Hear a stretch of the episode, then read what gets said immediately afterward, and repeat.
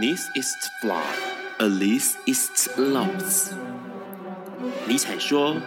没有事实，只有诠释。”幸好在本瓜的世界里，问题永远比答案重要。今晚，让我们一起呱呱呱呱呱呱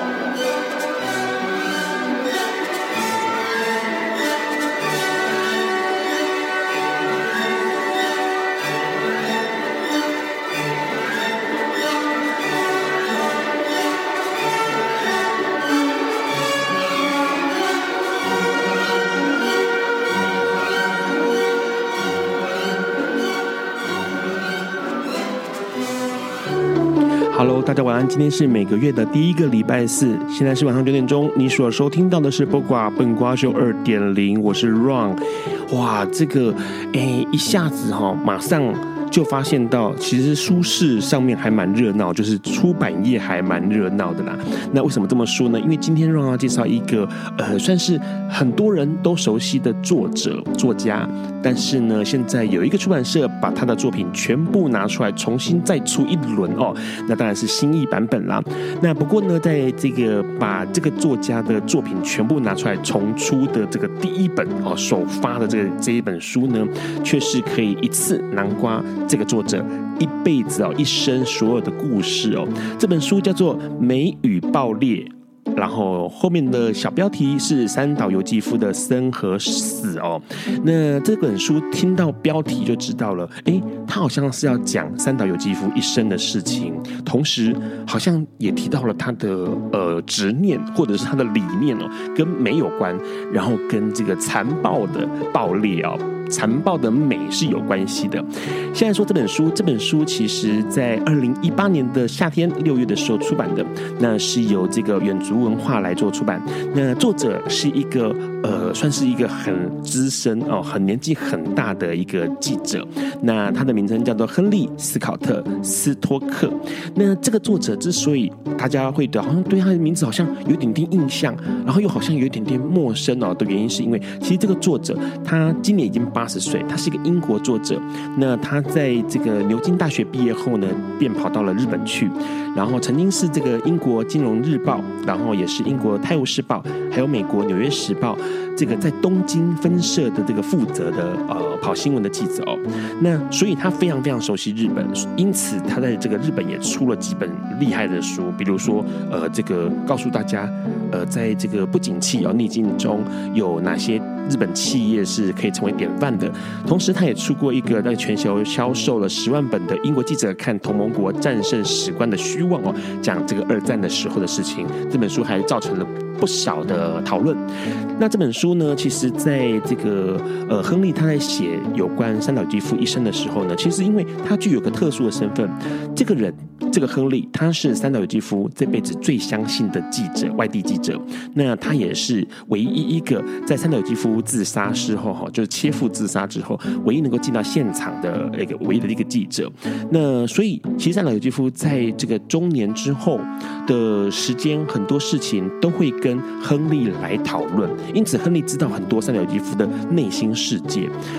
比较特别的是，亨利的写作方式跟其他的记者写作方式不太一样。很多的记者写作的方式呢，比较像是报道，但是亨利的写作方式呢，比较像是在写小说，所以他会巨细靡遗的去描述每一个场景，或者是每一个呃这个发生的现场，有点像实况转播啦哦。所以在读这本《美语爆裂》的时候，你会觉得天哪，好像你就在现场一样，看到了呃三岛由纪夫的点点滴滴哦。那这个亨利他就自己说了，他说其实在他写这本书的时候，他是先从三岛由纪夫有一个自传体的小说叫做《假面的告白》来做整个呃《美与爆裂》这本书的发展哦。所以他一开始，但是他还是要讲一下这个呃呃，算是记者的本能呐、倒三角形的写法，然后同时要希望能够引人入胜哦。所以一开始的第一个章节，其实在《美与爆裂》里面，第一章节就直接是。带着这个所有的读者进到了三柳基夫啊要自杀那一天，切腹自杀那一天的早上的时间。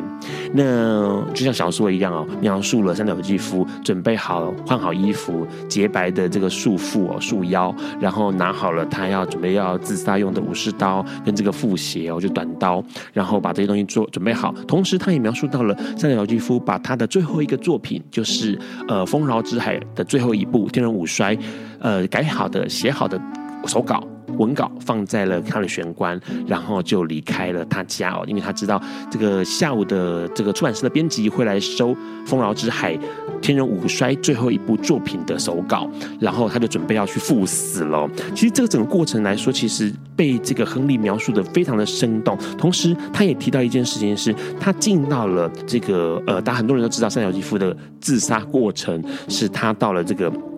陆军指挥官的办公室里面，同时胁迫他把他绑起来，胁迫他去观看他自杀的过程哦。那这整个过程，其实在亨利的笔下写的非常非常的仔细，同时呢，他也因为是从事后，也就是多年之后来回顾的，因此。这个作品的书写方式更透露了三岛由纪夫的哀伤哦，或者是他的自杀的这种呃不得不为的一个做法哦。因为其实所有的人都知道，很多文学的评论者都知道，三岛由纪夫他在呃一生，他用了一生的时间，就是在推推。诶、推广嘛，或者是在在宣宣达一个理念，是关于美这件事情。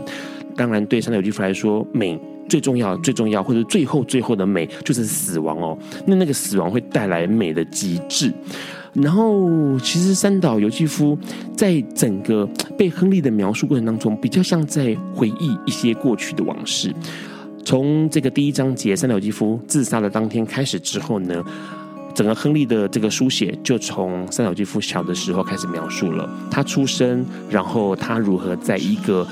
充满了压迫的环境家庭里面生长，那他的祖母如何的把他绑在身边，让他获得不了呃这个所谓正常的童年哦，然后也因此导致了三岛由纪夫面对很多事情的时候，他的眼光或者他的视角是非常的惊骇的哦，他不能够想象常人。呃，面对一般生活中日常事情，呃的反应，所以他会出现了一种长期被关着、被束缚住、被压抑下的一种目光。那这种目光导致他对于很多事情的想象跟我们常人是不太一样的。那除了这个之外呢，亨利也在这个作品当中用。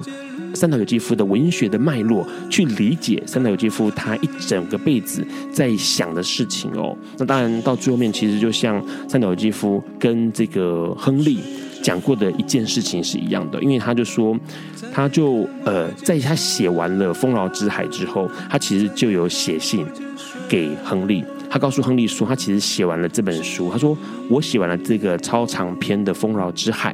这让我感觉到像走到了世界的终点哦。”那这个是亨利私底下收到了这个三岛由纪夫的信，去呃了解到的事情啦。很多人对于三岛由纪夫呃那个感觉哦是。呃，很疑惑的，同时也是很惊骇的哦、然后同时也是很好奇的。当然，他的文学呃价值跟文学性是让所有人都不能够否认的、哦。关于美这件事情，关于呃残酷这件事情，三岛由纪夫把这件事情推到了极致。在我们待会跟来宾聊聊之前呢，我们先来听这首歌。这首歌是 Ron 在呃这一阵子注意关注中国的音乐当中，觉得非常非常有意思的一个作曲者哦，这个创作艺术家叫做莫西子诗。这首歌是他的《远方》。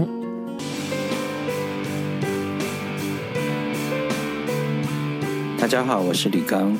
我总觉得人一生要浪漫，可是不可以天真。就说人要找到快乐，先要找到自己。人找不到自己，怎么找得到属于自己的快乐呢？可是找到自己也并不容易，除非有绝对天分的人，很少能在很小的时候就知道自己要什么东西。有时候一个人终其一生都在找寻自己，可是找不到，或许只是一个满足一个社会上大多数人对你的期待，过的并不是自己想过的生活。我觉得人就算找不到自己，总要了解自己，到了成熟之后，你要知道自己的性向、自己的能量跟自己在社会上的位置，总要定一些浪漫的理想吧，或者是目标去追求嘛。要不然这一生真的是黑白的。可是有了浪漫的情怀跟梦想之后，要达成这个目标是不可以天真的。所以我说，人一生要浪漫，不可以天真。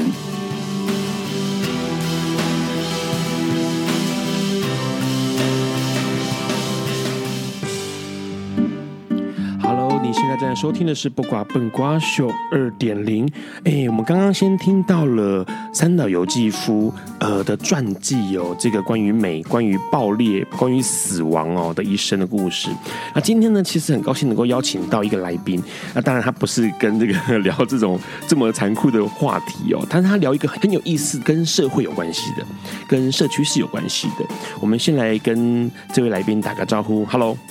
Hello，主持人好，我是甘乐文创的创办人俊成。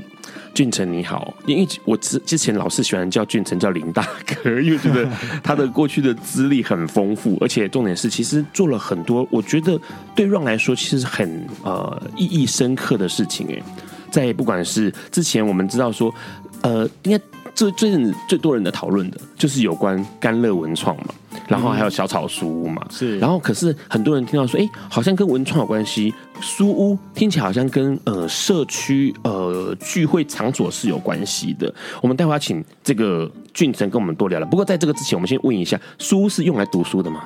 嗯，书屋是一个很特别的地方，它不是一个书店，它是专门在照顾一群弱势家庭孩子的一个客服的机构。呃，弱势家庭小朋友对，哦，但可可怎么定义弱势？嗯，就是其实就是在社区里面九所国中小学辅导室所转介进来高风险和高关怀家庭的孩子，是对，可能是家里面比较呃疏于照顾的，所以照顾了没有家庭功能、单亲、隔代、外配、经济弱势的这些孩子。然后他们会像是呃安亲班那种功能嘛，就大家可以聚在一起。嗯，书也不是一个安亲班，它比较算是孩子第二个家，因为从放学回来之后每天的课后的辅导，包含到寒暑假的照顾。那我们呃伙伴们就像孩子的第二个家人，对，可以跟小朋友一起生活，跟一起生活，一起互动成长。那从他们七八岁一直到十八岁，这很重要的成长的这个十年的阶段，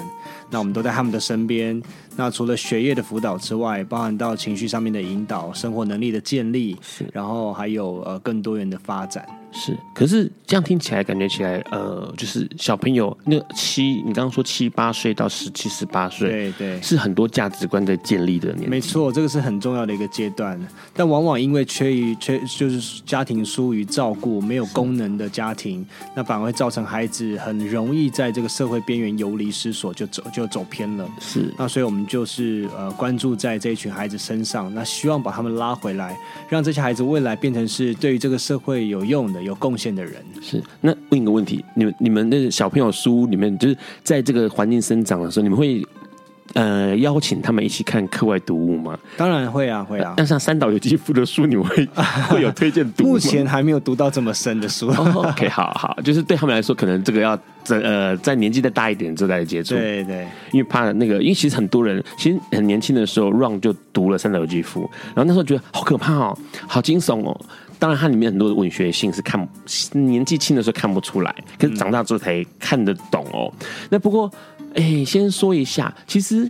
呃，俊成有一个很有意思，过去在做一件很有意思的事情，因为呃，甘乐文创跟小草书屋都是在三峡嘛，是就在三峡地区。可是三峡对很多人的印象就是呃金牛角。老街祖师庙，哎嗯对，祖师庙，然后现进在北大特区、台北大学，对，然后啊、还有李梅树嗯，啊，然后还有呃啊茶山房，是，对，茶山房是你之前的工作的内容，嗯，茶山坊这个肥皂厂是我的家族的是事业。那当时在十二年前我返乡的时候，就是呃肩负着这个使命，去把家族的事业重新转型，是那把这个皂厂再拯救起来。这个造厂已经很久了，不是吗？就是、呃，已经五十几年五十了几，半世纪，对。对可是很厉害耶，因为现在几乎所有的人对于肥皂或者是香皂，就是这个手工皂的部分，呃，数一数二的牌子，茶三房的其中之一。嗯，对，当初怎么拯救啊？其实花了很大的一番功夫诶，包含到品牌重新定位啦、产品的研发啦，那也做很多的市场的行销啊等等。所以，所以俊成最擅长的应该是行销。呃，以前在电视台工作 OK，做电视节目是对是所以对于行销或是对于媒体这块，大概稍微了解，是 对，嗯，那个查了一下那个讯息资讯哦，俊成以前还是那个顺哥的徒弟耶。然后是是许孝顺选哥，不是 对对对，这当初怎么会有这个机缘呢 其实是因为看了他的书， ？OK，然后毛遂自荐去找他。是啊、因为他当时出了一本书，叫做《石头顺子玉玲珑》。嗯，那从这本书里面认识了许孝顺，知道他是一个才华洋溢的一个艺人，然后也非常关心身边的伙伴，是然后他有很多的才华，那就决定说，希望能够有希望有机会能够跟在他身边学习啊，那你就想尽办法去找他，然后来找到他，跟他毛遂自荐，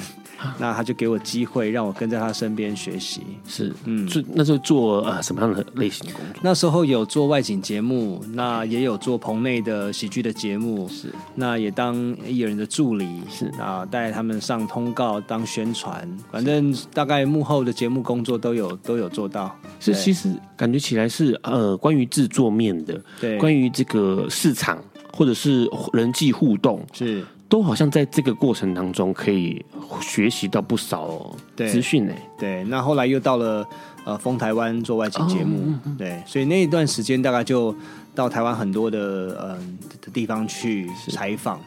那也看到很多台湾很棒的故事，是啊、很多人很有很用力的在这块土地上生活着。比如说，有没有印象最深刻的？嗯，比如说像我到兰屿去啊，那除了当地达悟族的这些伙伴之外，那也有音乐人，呃，像陈建年那时候在兰屿当警察，是那他就用音乐去做创作。是，那当然也有岛上的从台湾嫁过去的呃达悟族的新娘，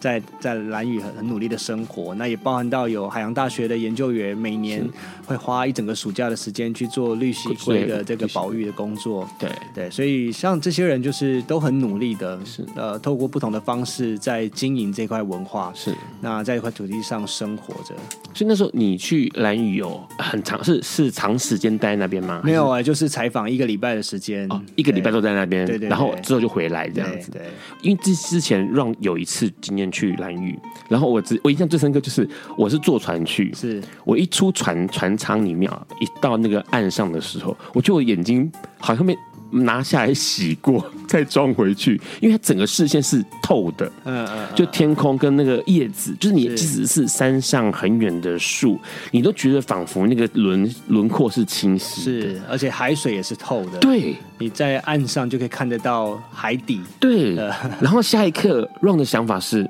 我希望这会是我最后一次来兰屿，然后我也希望没有来过的人不要来，因为因为当然在去兰屿之前就读过很多的，不管是呃，可以以前张大春老师写过的关于兰屿的故呃的小说，然后各式各样的报道都显示出那个地方很美。像人间仙境，然后可是有可能因为更多的观光客而被破坏。然后，当然我们都知道，很多的地方会因为呃太多的外来的人，以至于他失去了原本的文化，或者是风景，或者是环境。问一个问题，所以呃，俊成是三峡人，是有这三峡人，出呃，土生土长三峡没人。错，那你觉得三峡有有跟蓝屿一样的困境吗？就是被破坏，或者是、嗯。蓝屿呃，蓝屿跟三峡，其实其实台湾很多的地方都面临一样的问题，只要是过度开发，只要是过度的发展，就会造成文化的流失、地方环境的破坏、自然生态，嗯、也遭受破坏的问题。是那三峡其实也有，因为这几年就是，嗯，北大特区也开始过度的发展了之后，那很多的建商到三峡盖大楼，那有很多人搬到三峡来居住了，所以这块土地上其实有很多的文化也在流逝。是那，呃，所以我们很着急的是希望说能够让更多人看到在这块土地上的文化还有它的价值。是，所以其实说实在话，呃，待会 Run 会想要问俊成一个，其实很多人都会呃挣扎的问题，因为有观光客进来，有外来者进来，就表示有财源进来。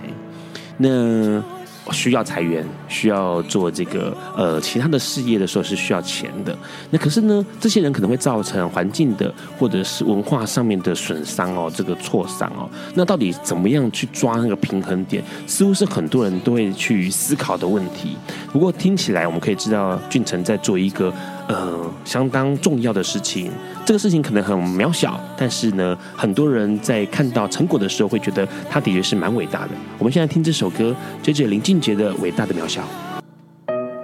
Hello，你现在正在收听的是《八卦笨瓜秀》二点零。刚刚先听到了 J J 林俊杰的《伟大的渺小》，哎呀呀，这个是让很喜欢这首歌，同时也不少啊这个乐评人说这个林俊杰诠释这首歌曲的时候呢，这个行云流水，但是哎呀。金曲奖共估了哈，全盘共估哈，所以这局今年在这个金曲奖二零一八年的六月的金曲奖结束后，在家里面吃这个泡面开直播，好，很可惜。不过基本上这首歌不可否认是非常动人，而且激励人心的一首歌曲。当然，里面歌词提到了一件事情：伟大，这个渺小。这个事情听起来好像是天壤之别，但是其实说实在话，所有的事情做过都不会是徒劳的哦。当然，今天很高兴能够邀请到甘乐文创之夜，同时也是小草书房的执行长林俊成，俊成来跟我们聊关于地方再造这件事情，地区哦。刚刚先提到了三峡，提到了蓝屿，先问一下，因三峡其实红蛮久的，就是跟很多地方来说，它从祖师庙开始之后，然后好像有一些庙会在河那个桥上面，嗯嗯然后突然又老街嘛，那个呃，对 Run 来说是重新打造的老街，因为它其实样子那个建筑物的样子是新房子啊，嗯嗯，对它这个红起来的时候，其实你参与在其中，你那时候人在三峡，对人那时候就在三峡了。你会觉得是一个什么样的现象？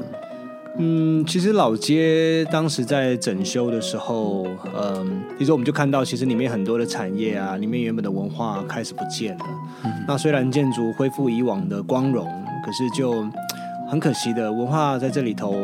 一点点、一点点的在流失。是所以那时候我们也在想说，那能不能够开始透过嗯我们今年返乡了，那在老街或者在三峡社区里面可以做些什么事情？是，那这几年下来，其实也看到三峡有很多的在地的产业跟职人，是，所以我们这几年也在三峡做了一个职人小学堂的计划。那让三峡这二十几个当地的这些产业职人能够有机会的进到学校里面，那试图去翻转学校里面体制类的老师跟孩子，那让这些即将要凋零失传的产业能够有人来承袭这样的文化，所以让孩子能够看到这块土地上原来有这么多的产业跟职人，而且是呃，从可能从半世纪前是就出现存在在三峡地区的对产业，对有哪些啊？嗯，比如说像打打铁类 啦嗯的，我，想想这个这很有名。那不像制茶啦哎是，做篆刻的师傅啦，篆刻做西装的啦，帮你做神佛像啦、粉线雕啊，很多就是三峡有各式各样，也有做棺材的。嗯是呃，那我们就是把这些师傅呢带到学校里头，是在现在学校做做现场的教学，是那同时也让孩子有机会离开学校，进入到社区里面来学习。是那从职人身上，除了学习到技术，也看到三峡的文化，他也认识了，也了解到职人一生的工作的这样的敬业态度跟精神。是那所以，呃，我们就在学校里面推动这样的教学计划，让孩子看到这块土地上有什么。是，嗯，所以其实是哎三峡，先问个问题，三峡的古迹多不多？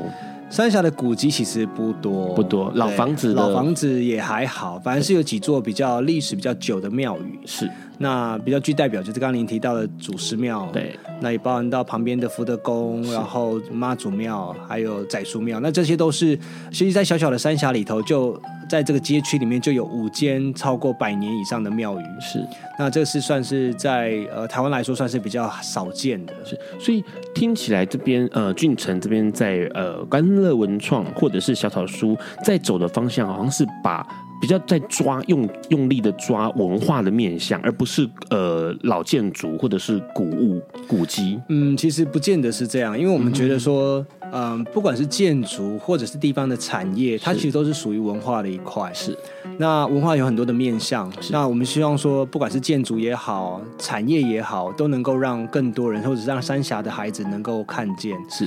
那所以其实也是因为发现了三峡在发展上面的一些问题，所以我们把这些问题盘点出来之后，那透过一连串的呃工作跟计划，那希望能够带动三峡的这一些发展。所以其实一开始刚刚俊成提到一个很大的重点是需要先盘点，嗯，呃，问题在哪里？为什么会变成这个样子？就是这个地区怎么变成这个样子？然后它有可能怎么走？对所以盘点是很重要，在做地区或者是呃这个地方的很重要的一个第一步做工作。是，当然，那盘点完之后，就该去开始要想一些如何去做、如何去推广的一些方法。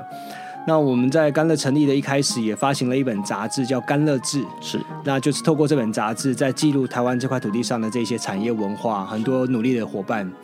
那这前面六年下来，透过这本杂志也记录了在台湾各地超过三百多位的各地的这些产业职人。是那后来呢，也开始呃一直投入到社区的这个文创的发展，是那所以也举办了很多展演的活动。那在三峡有一个展演空间，嗯，那通过呃这个展演活动的举办，也让更多年轻人来到三峡，那同时也了解、也认识安乐在做什么事情，一起参与我们。是。你说刚刚说的展演或活动，大概都是哪个类型的？呃，也有独立乐团，乐团对，也有独立乐团。那像之前也有呃邀请到卢广仲是董事长乐团啊，是那包含到像嗯金曲奖的这个 呵很有名的这个这个一些得主也对都来呃过，歌王歌后这歌样王子歌后也有来过干乐演出。这个概念是什么？就是说，呃，把这些呃已经知名度已经很高的人，然后拉到地方上来做呃，不管是音乐或是这是他们熟悉的事情，这个关这个这样的概念是一个什么样的感觉？就是因为三峡其实有很多是当代的艺术家，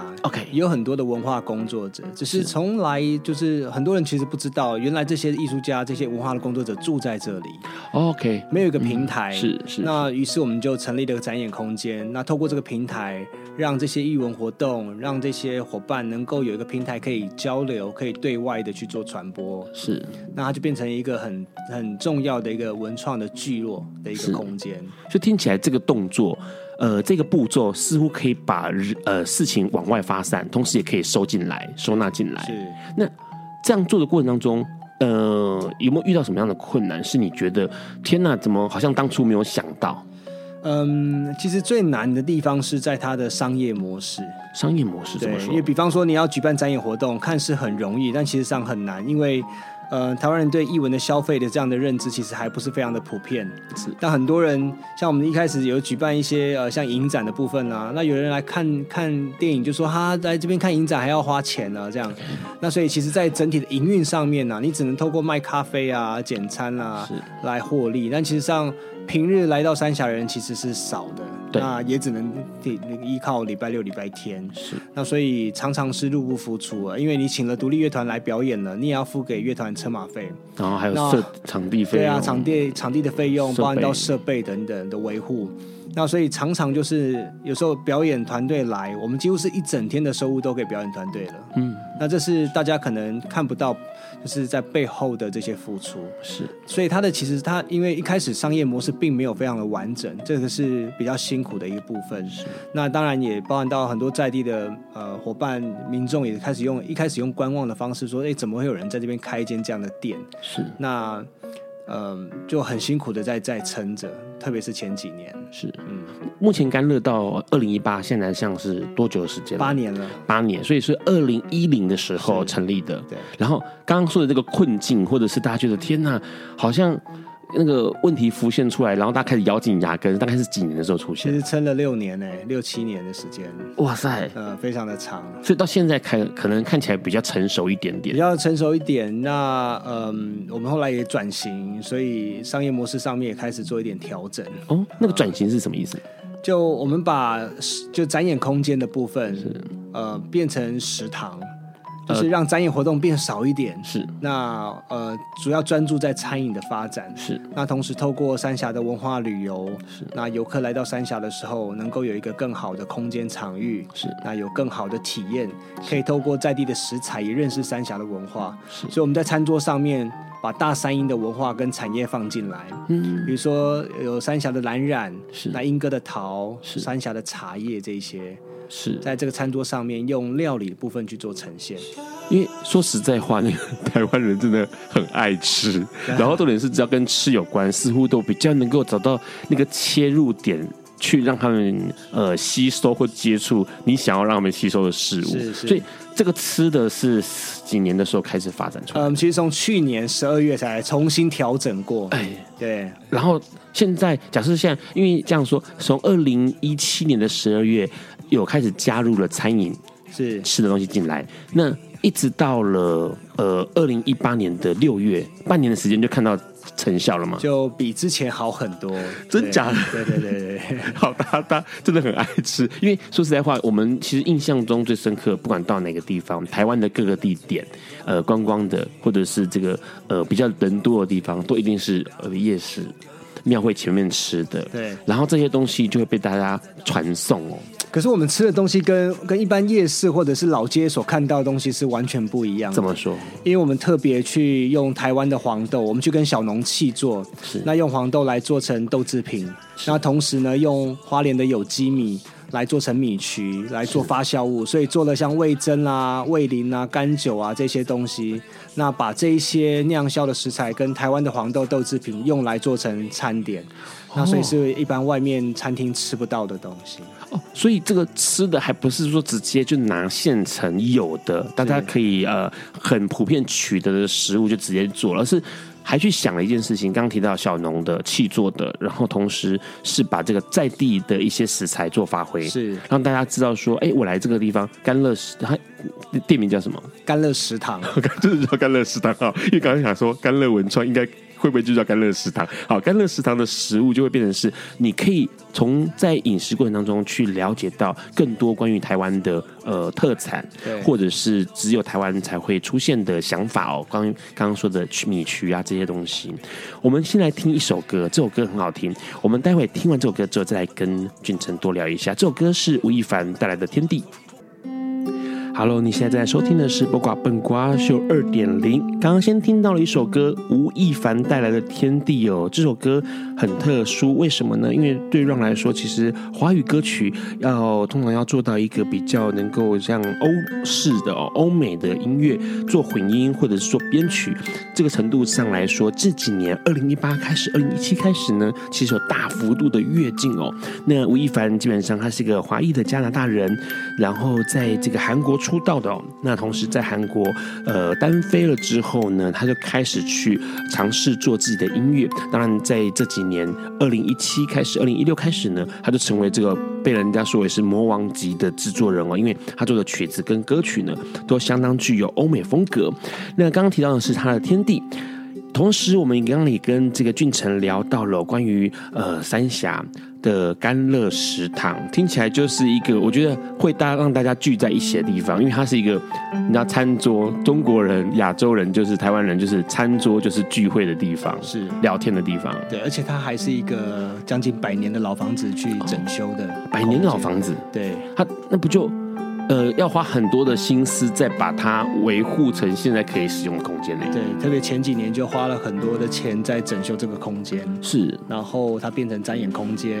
那之前也有呃也有举办很多的展览在这里头，是。那现在食堂就发展的更完整，那很特别，那个餐点真的是大家一定要来试试看，因为是外面绝对吃不到的东西。比如说像里面的味淋，我们就特别花了一年时间去酿造，然后拿来入菜，所以你吃到的东西是花了一前面已经花了一年时间去准备酿制的东西，诶所以刚刚提到甘乐食堂的位置在哪里？在三峡老街旁边，老街就在旁边祖师庙旁， OK，所以很好找。其实蛮好找的，就在河岸边。好好好，对太好了，因为基本上呢，大家去三峡啊，也就是要去祖师庙前面走一走，所以基本上就是绝对不能错过甘乐食堂哦。所以甘乐文创之前是一个品牌，然后现在这个品牌有一个店面了，有一一直都个有个空间，店面一直有个店面，对对对，嗯然后现在是多了一个食从吃的，呃，我们就原本的这个展演空间嘛，就是一开始的据点，那后来转型做甘乐食堂。 OK 那甘乐同时同时还发展甘乐旅宿，是因为开始在经营在地的观光还有文化的部分，所以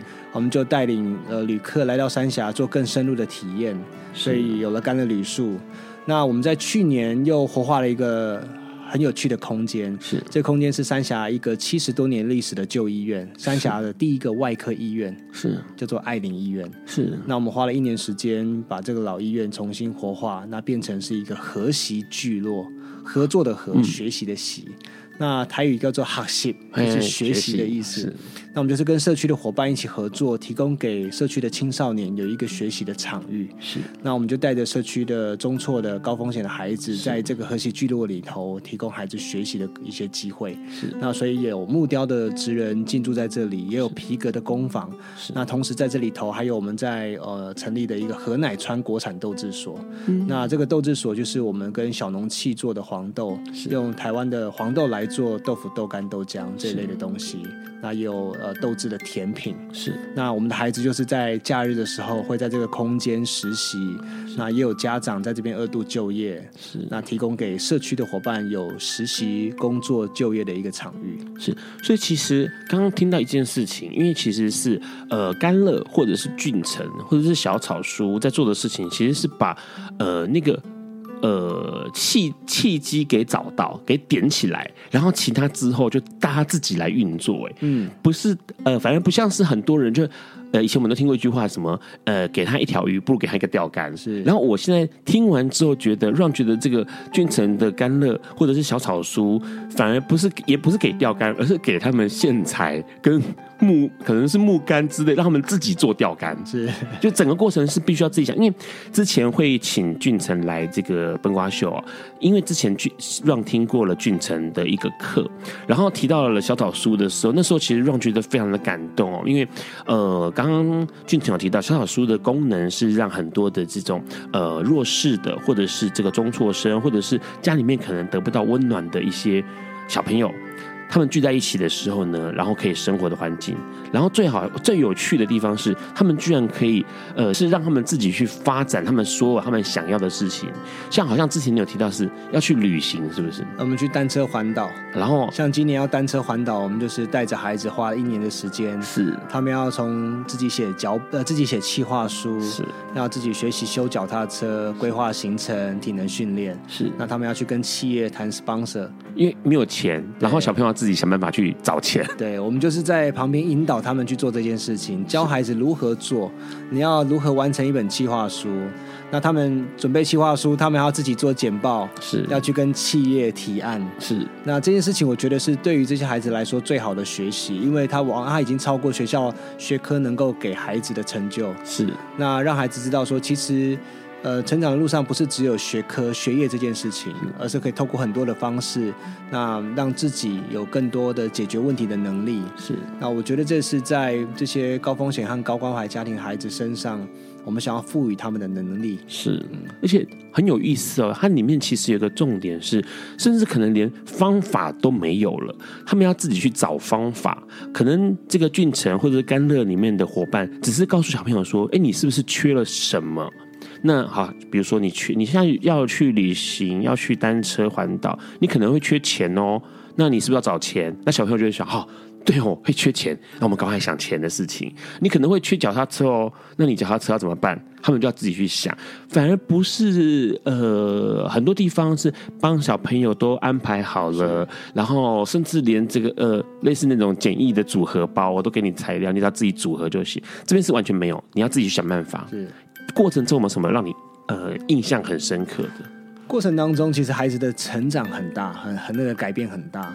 我们像有一年要带孩子去环岛，那那是第一次带孩子环岛的时候，那一样就从头到尾，孩子们自己第一次是参二零几年，二零呃二零零八年的时候，二零零八年的时候，对，那那一次带孩子环岛的时候，他们就是自己写企划书，自己跟企业提案，所以他们去了捷安特，是那见到见到了捷安特的董事长，是亲自跟捷安特董事长提企划书。是那那一趟环岛的途中，其实也也发生了几场是呃意外，是那其中有一次。呃孩子在呃路上就摔车了，摔摔车，对就是发生了脚踏车的意外，就对了。对，那摔得蛮严重的，是那其实应应该是不太能骑车了，因为呃很多地方都擦伤，对那当下呢，志工老师就说：“好了，不要再让他骑了，就让他让他坐保姆车。是”可是这孩子就哭了。是他当下他说了一句话，让所有的老师就跟着他一起哭啊。那孩子就说：“军哥，我不想要有遗憾，我想要把环岛骑完了。”他说：“我已经努力好久了，对我不想要放弃。”那孩子在当下，他却学会了一件事情，叫做坚持是啊，所以他就挨着他伤口的痛，然后边骑，就是把这一趟环岛骑完。是，我们在那过程当中，其实看到孩子真的很明显的改变，因为他已经超过钱能够给予的成长跟是改变。而且这不是，这已经我觉得已经好像不是不只是教育的过程，他好像是自己领悟了某些事情，是然后他告诉你说我想要的呃做的事情其实很单纯很简单，就是我想要把它骑完，虽然我现在受伤了，然后最有意思的是。老师们在旁边其实也没有说鼓励他说：“哎，你要加油干嘛？”没有哦，他反而是说：“你可以休息，没有关系。”对，但他却激发了另外一个面向是，我怎么样都应该要把它做完才对。是哇，这是很动人的一件事情哎。他们他几岁？那时候那孩子才小学六年级，小学现六在已经大学三年 级了。哦，这么久，对对这对，么现这么久在了。孩子已经大学三年级那了，后来他们他刚们还回来担任书的志工。哦对，，基本上刚刚提到。俊成提到的是小草书屋这样一个单位是呃，可能在七八岁一直到十七十八这段时间可以可以待在这里头的。那十七十八之后，成年之后呢，他们呃可能就变成说要自己要他们我们希望孩子能够有能力，能够展翅飞翔。是那所以像我们的孩子又回来担任书的志工啊、老师啊，那就回来成为书屋里面的一份子。是就他能够有能力也回来带后面的弟弟妹妹。是，嗯所以基本上现在所有的从呃从二零小草书房也是从二零一零开始的吗？小小书屋是从二零一五年才成立，哦，二零一五年，对所以到现在的话是三年的时间。是那像现在是二零一八年嘛，嗯换句话说，有多少的这个呃毕业生嘛， 就是有多少毕业生是从小草书屋其实我们返乡带孩子已经十二年时间了，对，那是后来才决定要成立一个书屋，因为其实陪伴孩子的路上就发现有很多的状况跟问题，比方说我们在寒暑假陪伴孩子四年后，我们才发现说，其实有很多孩子的学业程度只有小学三四年级，可是他们上了国中，后来又面对到中辍的状况，是那我们才决定说，那应该要把这件事情落实到平日的每天每天来做，是一点一点的来去陪伴这些学生。是所以后来才在二零一五年成立了书屋。可是是，一路上陪伴照顾下来的孩子已经超过一百多位。嗯，这么多啊？对，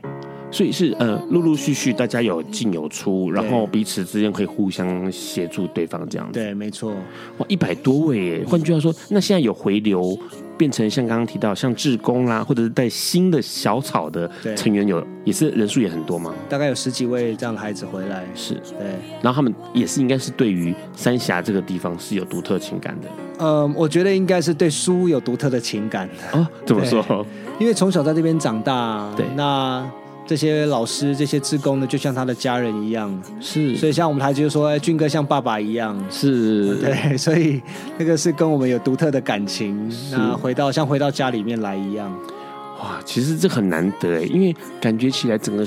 在小草书屋里面，呃，小朋友被保留了他们最有最原始的、最原本的天性，同时也激发了他们更多对于世界或者对于身周遭事物的想象。待会我们要再跟俊成多聊一下，因为很多人会想说，哎，我对这个土地也许是有爱的，也许是没有爱的，那该怎么样表达对这个土地，或者对这个家乡，或对这个地区的想法哦？那同时也会很多人会想说，我该怎么去激发其他人对于一份土地的爱？在这个之前呢，我们先来听这首歌，这首歌是王丽人带来的《我依然是我》。大家好，我是陈振川。我常常被问到一个问题，就是身在这么高度压力的工作环境，为什么在大多数的时候还可以看起来心平气和？其实人一定都会有情绪，心情一定都会有起伏，但我总是会跟自己说，过了眼前这一秒，你看同一件事情的角度应该会完全不一样。所以在情绪激动的时候，不太可能做出对的判断，在那个当下，我会选择让自己抽离，心理层面做不到，就真的转身离开一下现场。相信我，一场没有对手演员的发怒戏是很难演下去的。最重要的是，你多为自己争取的那几秒钟，会让你翻越情绪，进到另一个思绪更清楚的世界。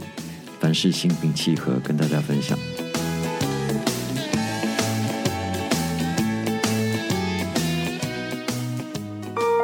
Hello，你现在正在收听的是《八卦笨瓜秀》二点零。刚刚先听到了王丽人的歌曲《我依然是我》哇，这个女孩子很厉害哦，她的歌声。同时呢，她这个在这几年哦，二零一七、二零一八开始的时候呢，加入了这个福茂唱片。同时呢，她的歌曲因为有强烈的情绪跟情感，同时有画面感，所以在这个呃，比如说很多的偶像剧里面哦，都被露出的时候获得好评。这是王丽人的歌曲《我依然是我》，听起来就好像是这些小草书屋里面的小朋友一样哦，他们好像呃在小跑书屋的过程当中被激发了对于呃土地的感情跟想法、哦，而不是只是把这个呃成长的时间给用掉而已哦。想问一下我们俊成，当初你们是怎么样让这些小朋友，哎、感觉起来小朋友对这个地方有爱？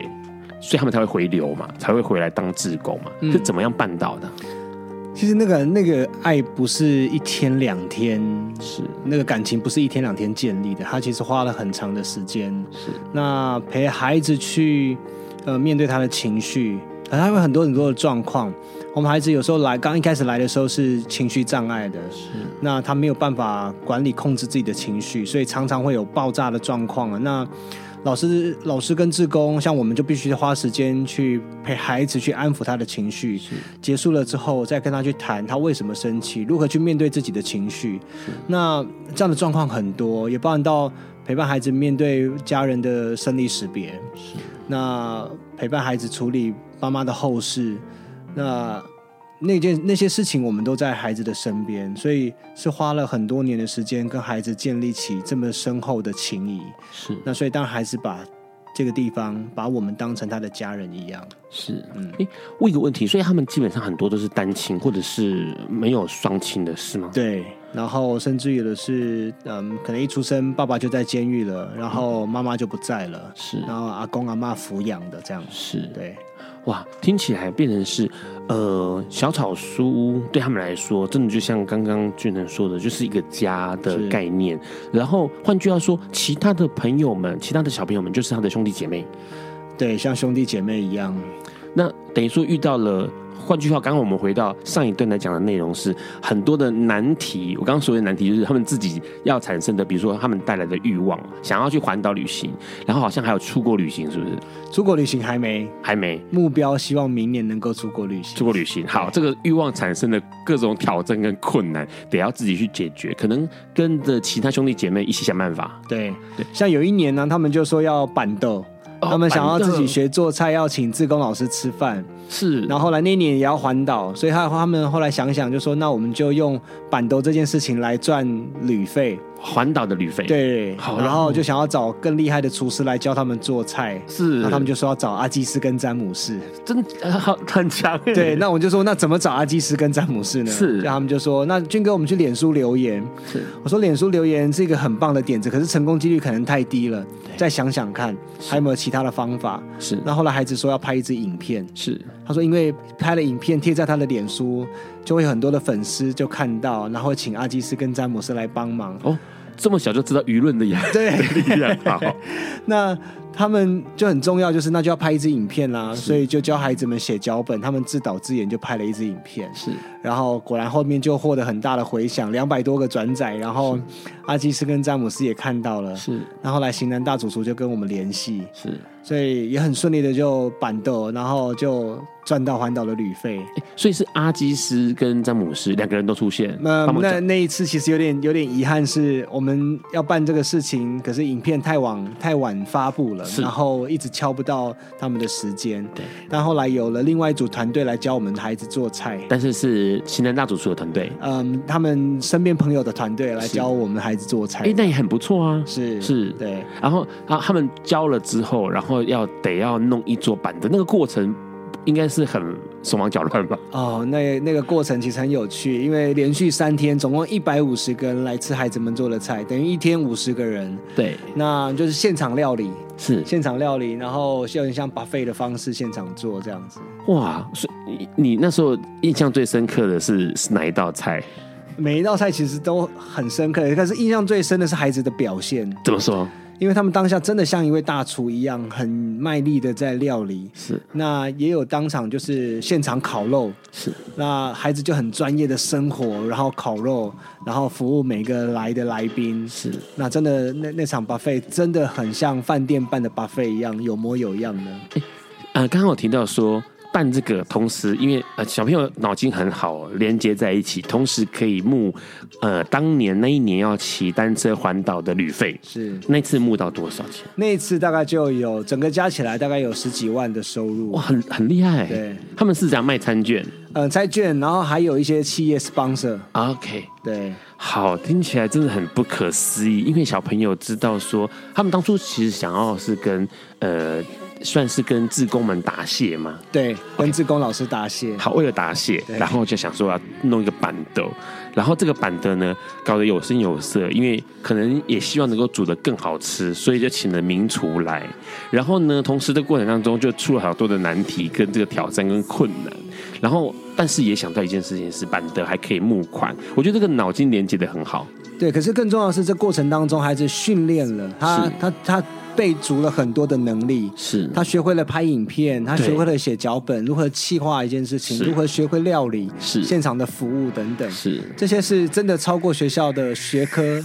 所学到的东因西为。他出去就可以直接制作一个东西了，因为他具备了所有该制作，比如制作节目或者制作一个企划一个活动的完整的从头到尾是所有的事情。哎，对，好，除了这个之外，哈，最后面想问一下是说，未来小草书屋跟甘乐食堂会有什么样的发展跟方向？嗯，其实像甘乐的部分，现在因为成立了一个豆浆的品牌，叫做河乃川国产豆制所，是那这个豆腐店就是会持续的往外发展，是那会在其他的通路去贩售。那目的就是说，也帮包含到提供给家长就业，那豆浆店的盈余就再回头再投入弱势儿少的这些照顾的工作。那在接下来，我们在今年下半年，小草书就会到复兴乡临近的桃园复兴乡去拓点，那去原乡也去透过这样的体制外教学的方式，然后同时带动整个社区的发展，让复兴的孩子能够有更好的能力，未来他们有机会改变复兴乡的未来。所以等于是先把这个三峡这个地方，呃，做的已经有声有色，而且算是有点成绩，拿过去复兴乡这边看看是否是能够把这件事情给拓展开来。是，哦，听起来这是一个大工程，但是是小草书的人来执行。没错，小老叔跟甘乐的伙伴一起，哇，那那小朋友不是觉得这个更有成就感呢？是，因为毕竟过去这个自己磨了很久、哎。所以未来可能书的老师就到复兴乡当老师了。是，听起来很有意思，但当然更重要的是，关心土地、关心地区是非常非常重要的事情哦。刚刚提到了俊成在这个三峡祖师庙旁边会有一个这个甘乐食堂，下次大家去三峡走一走的时候，别忘了去那个地方看一看，很厉害的食物跟很厉害的文化空间。我们今天很谢谢俊成，谢谢。谢谢大家，拜拜，晚安喽。